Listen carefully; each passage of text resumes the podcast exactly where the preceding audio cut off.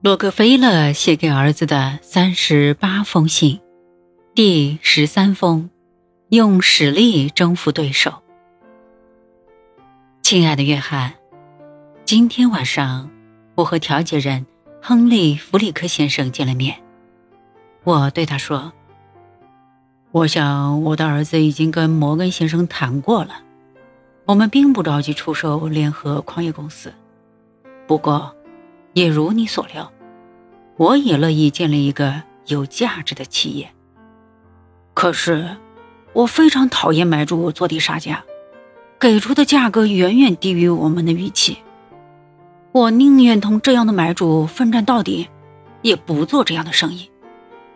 我请弗利克先生转告摩根先生，他的如意算盘打错了。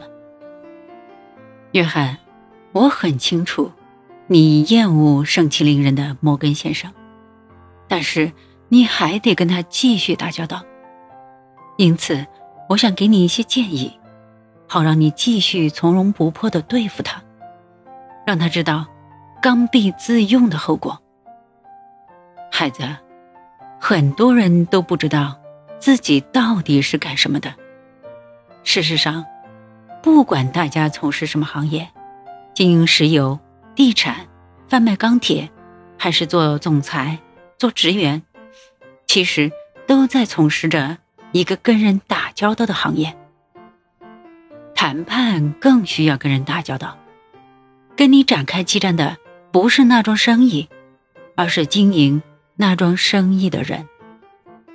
因此，你想要确保在决胜局中大获全胜，就必须知己知彼。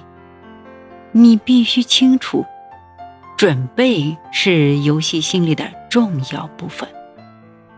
如果你的手里握有实质性的优势，那你就必须懂得：第一，了解整体状况，包括市场状况和前景状况；第二，分析你掌握的资源，你的优势和劣势是什么，你拥有什么资本；第三。了解对手的资源，包括对方的财产状况以及对方的优劣势。在任何一场竞争中，都要对对手的情况有足够的了解和掌握。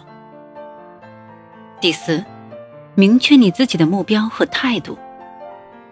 太阳神阿波罗的座右铭只有四个字：人贵自知。所以你要清楚自己在做什么。做这件事情的最大目标是什么？打算付出多少努力？是坚信自己会成功，还是犹豫不决？